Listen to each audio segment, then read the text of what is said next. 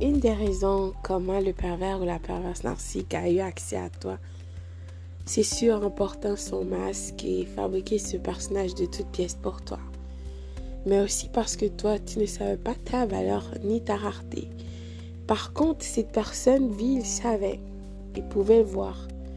D'accord? Donc, cette personne ne veut pas que tu reconnais que tu es une personne exceptionnelle.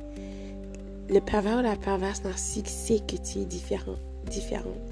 Il y a quelque chose en toi d'unique, d'extraordinaire. Cette personne sait que tu peux être parfaitement heureuse, heureux avec quelqu'un d'autre.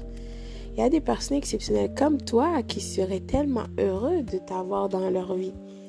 Donc, puisque cette personne n'est pas heureuse, ne veut pas que toi aussi tu sois et essaiera de te mettre des bâtons dans les roues. Essaye de, t'enflammer avec des paroles et paroles pour que tu sois dans tes émotions, pour que tu penses que oh, ben, finalement c'est de l'amour, alors je dois donner une deuxième chance. Oh là là. Dramatique et théâtral, ben, c'est ça qui est ça.